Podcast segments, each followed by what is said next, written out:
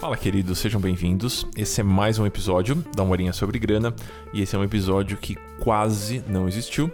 E o motivo pelo qual esse episódio quase não existiu é o tema do nosso primeiro ponto, a nossa primeira parte deste podcast, desse episódio. Eu vou aproveitar que hoje não temos convidados e eu vou responder algumas perguntas que têm chegado com alguma frequência, sejam nos plantões do Dinheiro Sem Medo e do Finanças para Autônomos, que são os programas de acompanhamento. Temos turma em outubro, listas de espera estão abertas, links em algum lugar aqui perto, ou no Instagram, nas caixinhas de perguntas que eu abro eventualmente por lá. Vamos começar. Deixa eu contar uma história. Tirei férias neste mês, por 15 dias. Não sei se vocês sabem, mas quando um casal é formado por uma pessoa que trabalha de forma mais autônoma e uma pessoa que tem um vínculo fixo com algum lugar, quando essa pessoa que tem um vínculo fixo com algum lugar consegue agendar férias, o outro integrante desse casal, que é autônomo e em teoria tem mais flexibilidade, meio que dá um jeito de conseguir férias também, porque caso contrário vocês não ficam juntos de férias nunca. E nem sempre esse autônomo está tão preparado para abrir uma janela de 15 dias na agenda. O autônomo nesse nosso cenário era eu e a pessoa com vínculo fixo que conseguiu encaixar umas férias era a Gabriela, minha esposa. Então o que, que aconteceu? Ela falou: vou conseguir tirar as férias. Eu olhei para minha agenda e falei: Jesus, né? Hum, é, não sei o que eu vou fazer aqui. Fui manejando os compromissos que eu tinha naquela janelinha de 15 dias. E eu terminei com a sensação de que, putz, deu tudo certo. Consegui abrir essa janela de 15 dias na minha agenda. E a viagem foi maravilhosa. A gente foi para Portugal, foi para Espanha, conheceu um monte de lugar legal, tomou um monte de vinho, comeu um monte de comida boa e eu voltei, né, para Brasília. Estou aqui no meu escritório sentado, olhando para a minha agenda. E eu estou olhando para minha agenda com lagriminhas escorrendo da minha cara, porque a quantidade de coisas que se amontoaram nessa semana aqui, uh, do dia 20 alguma coisa, e na semana que vem, que é o começo de agosto, é uma quantidade completamente bizarra. Claramente eu não vou dar conta de tudo. E eu tô aqui meio que equilibrando pratos e distribuindo tarefas de novo. O ponto que eu, além de chorar as pitangas aqui, o ponto que eu queria comentar com vocês e trazer para nossa para nossa discussão aqui, para fazer alguns comentários, é quando eu estava planejando as minhas férias e estava remanejando os compromissos do tempo que eu ficaria fora de Brasília, é, tudo me pareceu muito viável eu fui marcando compromissos na agenda do meu eu do futuro sem o menor pudor. Então tem um dia aqui que eu tenho três palestras para dar. Três palestras diferentes em lugares, locais diferentes, né, para públicos diferentes, na verdade, são todas no meu escritório porque são palestras online, mas para públicos diferentes com temas diferentes no mesmo dia. Eu não sei se você já teve a oportunidade de dar uma palestra em algum lugar, mas é algo que drena a sua energia, em especial quando o tema vai variando. Então eu vou falar sobre psicologia econômica no lugar, aí depois eu vou falar sobre planejamento financeiro em outro, e depois eu vou falar um pouquinho sobre renda variável em outro lugar. Então, no final do dia, eu vou estar como estatelado no chão do meu escritório. Mas, de novo, quando eu estava planejando essa semana, essa semana que o meu eu do futuro encararia, eu não tive o menor pudor eu joguei tarefa nas costas do meu eu do futuro sem nenhum constrangimento. E na minha cabeça tudo ia funcionar. As ciências comportamentais oferecem algumas ponderações que, de certa forma, explicam esse fenômeno. E eu queria compartilhar duas dessas ponderações com vocês. Eu acho que pode ser um papo interessante e talvez você se perceba fazendo algo parecido por aí. Bom, em primeiro lugar, algo que a gente já entendeu em grande parte por conta da pesquisa de um economista comportamental famosíssimo, ganhador do Nobel, chamado Richard Taylor. Grande parte do, do trabalho e da contribuição que ele ofereceu para a nossa área foi uma demonstração clara de que a contabilidade mental não funciona. Estava eu, no meu período pré-férias, realocando os meus compromissos. E aí surgiu um pedido de palestra. Amor, você pode dar uma palestra no dia X? Eu pensei, bom, esse dia X, acho que eu não tenho nada ainda. Posso. Vamos fazer às 9 horas, que é um, que é um horário bom, e tudo ótimo. Fechamos essa palestra. Ok. Botei ali na minha agenda, não olhei mais para a agenda, eu só joguei ela lá. Dia seguinte, chega um outro pedido de palestra. Então, Muri, você pode fazer tal coisa nesse dia, né? Dar uma palestra sobre esse tema? Eu falei, ah, acho que eu posso. Eu assumi, não olhei na agenda direito, eu só garanti que não ia encavalar horário, mas eu nem olhei qual é o compromisso da frente, porque, enfim, acho que dá. No dia seguinte, chega um aluno e fala: Então, Muri, a gente tem uma sessão hoje, mas eu não consigo comparecer. Você se importa se a gente marcar? Eu posso no dia X, o mesmo dia das outras duas palestras. Eu olhei no meu calendário, tinha um buraco ali. Ah, acho que, acho que dá, tá tranquilo, tá tranquilo. Eu parei para racionalizar se era viável dar, por exemplo, duas palestras num dia e oferecer uma sessão individual para um aluno logo em seguida. Não parei. Eu só confiei no acho que dá. E a gente faz isso com muita frequência em especial quando a gente não anota, ou quando a gente anota, que foi o meu caso, mas não raciocina em cima das nossas anotações. A gente não para para pensar se aquelas anotações e o que elas representam de fato são algo factível, algo que pode ser realizado, algo que pode ser viável. Um exemplo muito interessante é a relação que nós brasileiros temos com o nosso 13 terceiro, trazendo para outro recurso finito. Né? Eu trabalhei com o tempo, que é o recurso que me faltou aqui e sobre o qual eu fui bem burro na gestão. Eu falar um pouquinho agora sobre dinheiro. O 13 terceiro é um recurso que vem, é um recurso que vai vir lá na frente, na verdade, é um recurso do futuro, que a gente costuma esperar com bastante ansiedade, né? Quem conta com o benefício do 13 terceiro costuma esperar com bastante ansiedade e nós não costumamos colocar no papel uh, o que, que a gente gostaria de fazer com o nosso 13 terceiro, mas a gente pensa nele com bastante frequência. Então começam a surgir situações do tipo: eu queria comprar uma cadeira nova para minha casa. Eu vou comprar como 13 terceiro. Ok. Eu queria uh, passar um final de semana na praia, bem gostoso, com a minha namorada, com meu namorado. Eu vou esperar o 13 terceiro cair e aí a gente vai.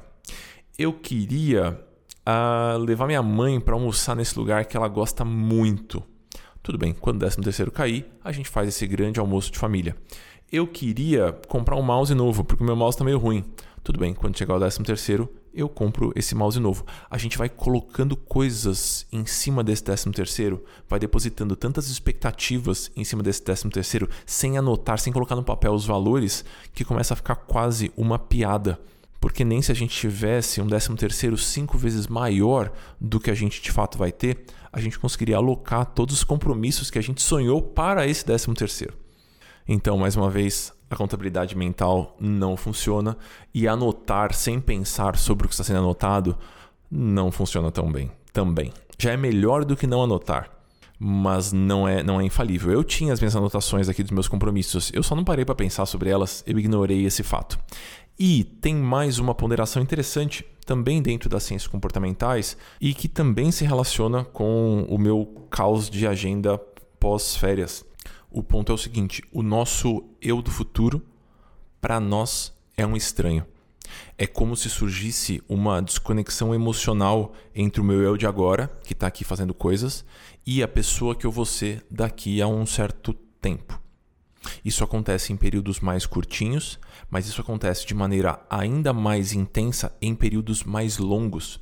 E isso é um grande, grande, grande, grande desafio quando a gente pensa em políticas públicas para aposentadoria e em maneiras de fazer com que as pessoas poupem para o longo prazo com mais intensidade ou com mais frequência.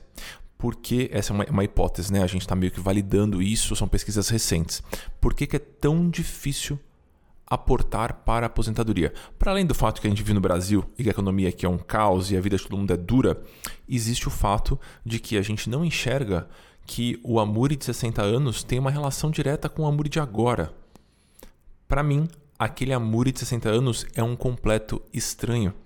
E a parte mais legal dessa conversa, mais legal é meio puxado de falar né, nesse contexto, a parte mais interessante dessa conversa é que a gente está conseguindo validar o fato de que nós consideramos o nosso eu do futuro um estranho, através de uma série de ferramentas de mapeamento de impulsos cerebrais. Então não é uma pesquisa de certa forma subjetiva, a gente está com, com, com, dados, né? analisando dados, conseguindo entender que aquele cara lá da frente, na minha concepção, é um completo estranho. Tem alguns, alguns psicólogos sociais né, na vanguarda dessa pesquisa. O que me chama atenção e é o, o autor da maior parte dos papers sobre os quais eu tenho me dedicado nos últimos tempos, né, estudado e utilizado em especial para montar as aulas da, da escola de formação de planejadores financeiros, que é a nossa. Depois vejam lá, nossa.cc. E também para, enfim, embasar os meus próprios textos, né? Porque o que eu quero é dar conselhos que as pessoas sigam, né? É dar instruções ou oferecer ferramentas que as pessoas consigam aplicar. Esse pesquisador, esse psicólogo social, é o Hall Hirschfield. Ele é pesquisador da UCLA, que é a Universidade de, de Los Angeles, UCLA Anderson School of Management. Esse é o nome completo da universidade, onde ele é residente, pesquisa e dá aula. E uma parte dos artigos dele de outros pesquisadores, obviamente, estão tentando oferecer ferramentas, de novo, que, que façam que a gente encontre mecanismos de fazer com que as pessoas se identifiquem com o eu do futuro, porque com sorte a gente vai viver até lá. E a gente vai agradecer muito se o nosso eu do passado tiver pensado na gente quando nós formos o eu do futuro. Meu Deus do céu, ficou um pouco confuso isso, mas vocês entenderam o ponto. Uma ferramenta que acabou gerando um, um barulho na internet é o Face Retirement, que foi, de certa forma, idealizada e produzida em parceria da, de Stanford com o Merrill Lynch, instituição financeira. E a ideia era uma vez que a gente está fazendo um cálculo de aposentadoria, talvez a gente possa exibir como vai ser o rosto daquela pessoa quando ela tiver mais velha. E talvez isso faça com que a gente se identifique com aquela pessoa que a gente vai ser. E talvez, com sorte, estamos pesquisando isso ainda, estamos tentando buscar maneiras de que isso se prove é, efetivo. Com sorte, a gente vai poupar mais. Então, eu achei isso super interessante. É, no meu intervalinho pobre de 15 dias, não teria como eu, eu comparar com a minha versão mais velha. Eu espero que eu tenha voltado parecendo mais jovem, mais descansado, mas enfim, achei interessante trazer esse ponto para vocês. Pronto, preâmbulo feito, explicações dadas, pitangas choradas. Vamos às nossas perguntas. Primeira pergunta: a Muri vi num site que era o momento de comprar dólar. Qual a sua opinião sobre isso? Bom, as previsões atraem a atenção das pessoas. Não é à toa que os portais de notícia fazem previsões o tempo inteiro. Então, grande parte das colunas opinativas envolvem uma leitura de como o cenário vai estar daqui a uma semana, daqui a um mês, daqui a um ano, daqui a cinco anos, daqui a dez anos, porque isso atrai a atenção das pessoas, está todo mundo querendo saber o que vai acontecer para poder se preparar da melhor forma. Então, se tal economista fala, e eu acredito, né, eu, eu porventura venho acreditar, que o dólar daqui a pouco vai estar tá em R$ reais, talvez faça sentido eu comprar esse dólar agora. Se tal economista fala que daqui a 5 anos o dólar vai estar tá em R$ reais, eu não vou comprar dólar agora, porque eventualmente eu posso comprar ele mais barato depois e por aí vai. O fato é, grande parte das previsões, se não todas, estou falando grande parte porque, enfim, sempre tem aquela parte que a gente desconhece e talvez tenha cenários de exceção em que isso de fato é viável, mas grande parte das previsões dentro do cenário econômico, né, dentro do campo de estudo da economia, elas são palpites. Elas não passam de palpites. Com sorte, o pesquisador, a pessoa que emitiu a, a opinião, levantou todas as variáveis que estavam ao seu alcance e deu um palpite. Ele não deixa de ser um palpite. Qualquer pessoa que te diga neste momento que sabe para onde o dólar vai, qual vai ser o valor do dólar daqui a um mês, um ano, dois anos, três anos, ou ela está sendo ingênua ou ela está sendo picareta. Não tem outra alternativa. Em tratando do dólar, eu posso dizer com, com bastante certeza, sem ter o risco de ser exagerado aqui, né? sem correr o risco ser exagerado. Se a pessoa está dizendo com certeza, ah, eu sei quanto vai estar o dólar, então é melhor comprar agora ou ela está sendo ingênua ou ela está sendo picareta, porque tem tantas variáveis envolvidas nessa história. São tantas as questões que podem se movimentar e mudar de figura e que vão resultar num dólar X ou num dólar Y que não tem a menor condição de um analista dar esse palpite com, com certeza. Se ele tivesse certeza absoluta do que ele está falando, se ele acreditasse de coração e ele achasse de verdade que isso fosse acontecer, a melhor coisa que ele poderia fazer é parar de escrever para esse veículo de notícia ou fechar o perfil de Instagram que ele alimenta todos os dias e simplesmente fazer o que ele está pregando. Se ele acha que o dólar daqui a pouco vai estar em R$ reais, tudo que ele deveria fazer é trabalhar o máximo possível agora para comprar tantos dólares quanto possível. Por que, que ele não faz isso? Porque é só um palpite. Chega a ser cômico, pessoal, se a gente analisa as previsões feitas por, pelos economistas, por exemplo, em 2020, sobre como seria 2022, chega a ser uh, engraçado, assim. Chega, se você consegue achar basicamente qualquer cenário, algum economista previu qualquer todos os cenários que você pode imaginar.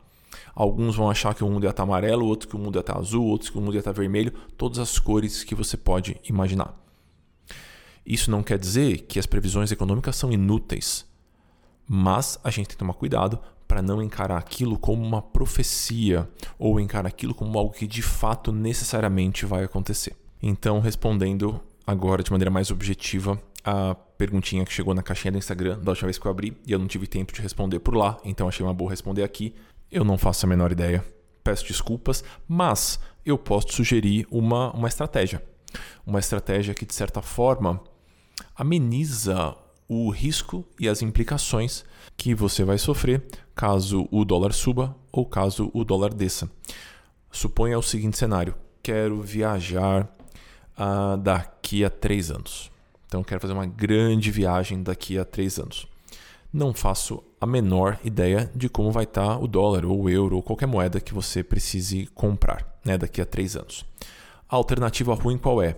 Vou no Google, escrevo perspectivas para o dólar 2025.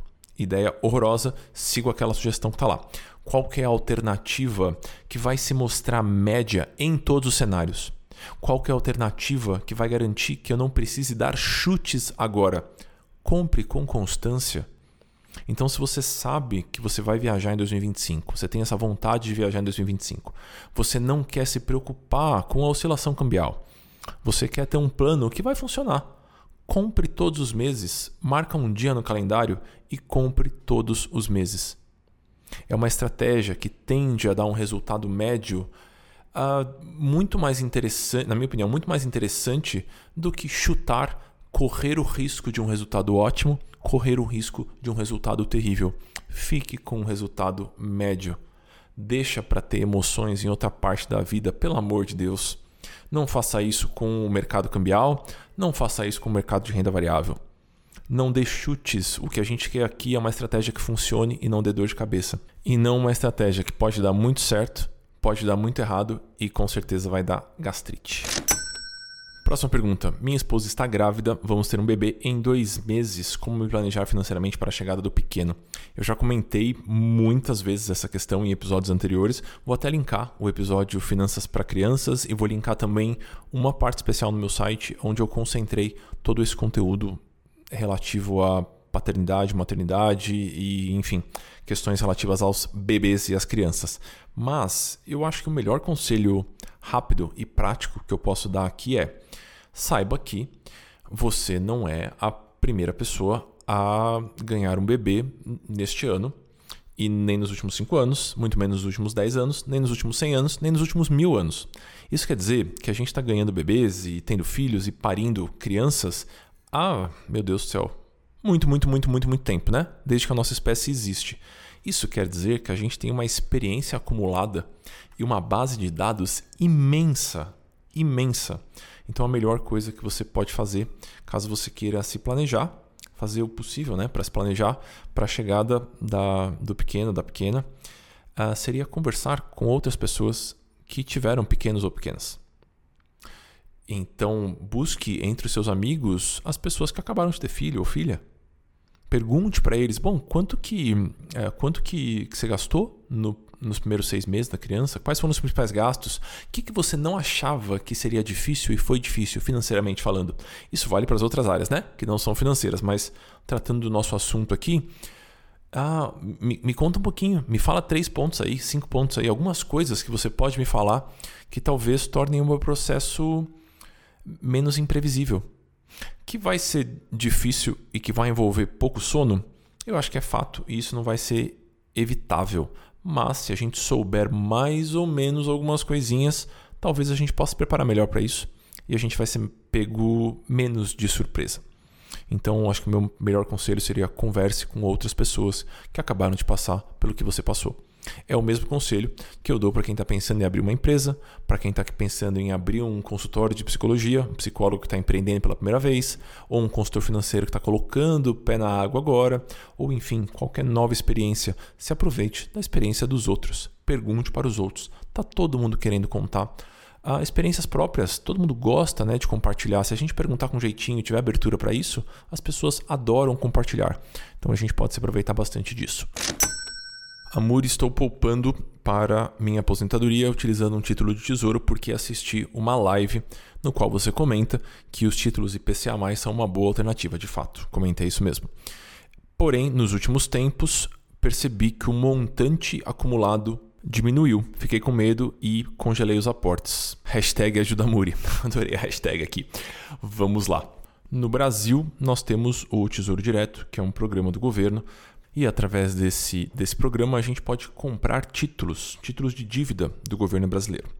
E a gente faz isso em troca de uma rentabilidade. Então a gente compra o título agora por um valor e no vencimento recebe esse valor corrigido de acordo com os termos do contrato. Então existe, por exemplo, um título muito popular que é o tal do Tesouro Selic, e quando a gente compra o Tesouro Selic, no vencimento a gente recebe o que a gente colocou corrigido de acordo com a taxa Selic no período. Então, se a gente teve uma Selic mais alta, a gente vai receber mais. Se a gente teve uma Selic mais baixa, a gente vai receber um pouquinho menos em termos nominais. Existe outro título, que é o título que o colega em questão uh, perguntou, que é o tal do IPCA+. São as NTNBs. Como é que funciona esse título? A gente compra e a gente vai receber uma rentabilidade que a gente contratou, e essa rentabilidade funciona da seguinte forma: a gente tem a inflação, que é medida pelo IPCA, é o nosso principal índice medidor da inflação, mais alguma coisa. Então, comprei um título que vence em 2026 e ele paga IPCA mais 5, por exemplo. O que muitas pessoas não, não se atentam ou não entendem aqui. Esta rentabilidade ela é garantida, ela vai ser honrada no momento do vencimento. Isso fica um pouquinho confuso porque algumas pessoas entendem que elas não podem sacar antecipadamente e a gente pode. E é daí que vem a confusão. O valor que você vê na tela da corretora é o valor para saque no dia. O título sofre o que a gente chama de marcação a mercado. Não quer dizer que você perdeu o seu rico dinheirinho.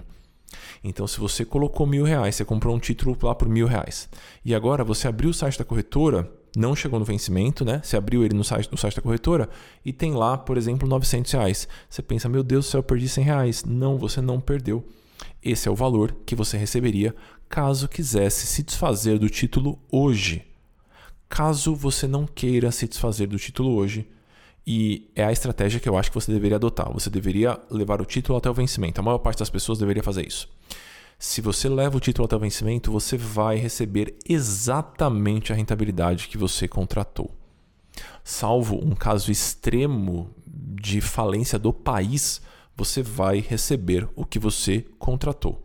Então, se você comprou, por exemplo, um título que paga anualmente inflação mais 5, IPCA mais 5, no final você vai receber a inflação mais 5 naquele período inteirinho. Então, se é IPCA mais 5 anual e você ficou 15 anos no, no título, né? ficou de 2022 a 2037, maravilhoso, você vai receber a inflação neste período. Por que, que essa pergunta está surgindo aos montes né? nas últimas, nos últimos meses, na verdade? Porque a marcação a mercado, que é esse processo ah, através do qual o valor do título é corrigido, se apoia muitíssimo na taxa de emissão dos novos títulos. Então, se eu tenho o meu título, que paga, por exemplo, a inflação mais 5, e o governo passa a emitir títulos que pagam a inflação mais 6, por exemplo, que é o que aconteceu agora, né? A gente estava com ali na faixa do 4,5, 5,5 por um bom tempo, e agora a gente está com 6,2, 6,3. O que, que acontece com o meu título, né? Aos olhos do mercado, aos olhos das outras pessoas que porventura podem querer comprar o meu título, o meu título vale menos. Por que, que elas comprariam um título que paga inflação mais 5 se elas poderiam comprar um título que paga inflação mais 6? Por conta disso, o meu título, naquele momento, para a venda antecipada, passa a valer menos. É só isso. Se você comprou o seu título ou vem comprando os seus títulos sabendo o que está fazendo, com paz no coração, sabendo que você vai levar até o vencimento, que você não quer surfar a onda de valorização dos títulos e nem eventualmente sofrer com a derrocada do valor do seu título e você vai levar até o vencimento, simplesmente não se preocupe, está tudo certo. Amigos, era isso que eu queria trazer para vocês. Então, as pitangas choradas no começo e essas três perguntas que têm surgido com bastante frequência, tanto entre os alunos quanto no Instagram, enfim, nos canais nos quais eu vou me comunicando com vocês na newsletter e tudo mais. Então, este foi o nosso episódio de hoje, espero que vocês tenham gostado. E eu reitero o convite por aqui. Se você gosta da abordagem que eu utilizo e está buscando cultivar uma relação mais saudável com o seu dinheiro, com a sua vida financeira, eu indico muitíssimo os programas de acompanhamento, o Dinheiro Sem Medo, que foca bastante nas finanças pessoais, no universo dos investimentos, no planejamento financeiro de maneira geral, e o Finanças para Autônomos, que bate em cheio nas questões que geralmente as pessoas que trabalham por conta enfrentam. São a minha maior aposta, eu adoro, é onde eu dedico a maior parte do meu tempo e vocês serão muito bem-vindos. É isso por hoje, até a próxima quinta, queridos. Um abraço grande e seguimos!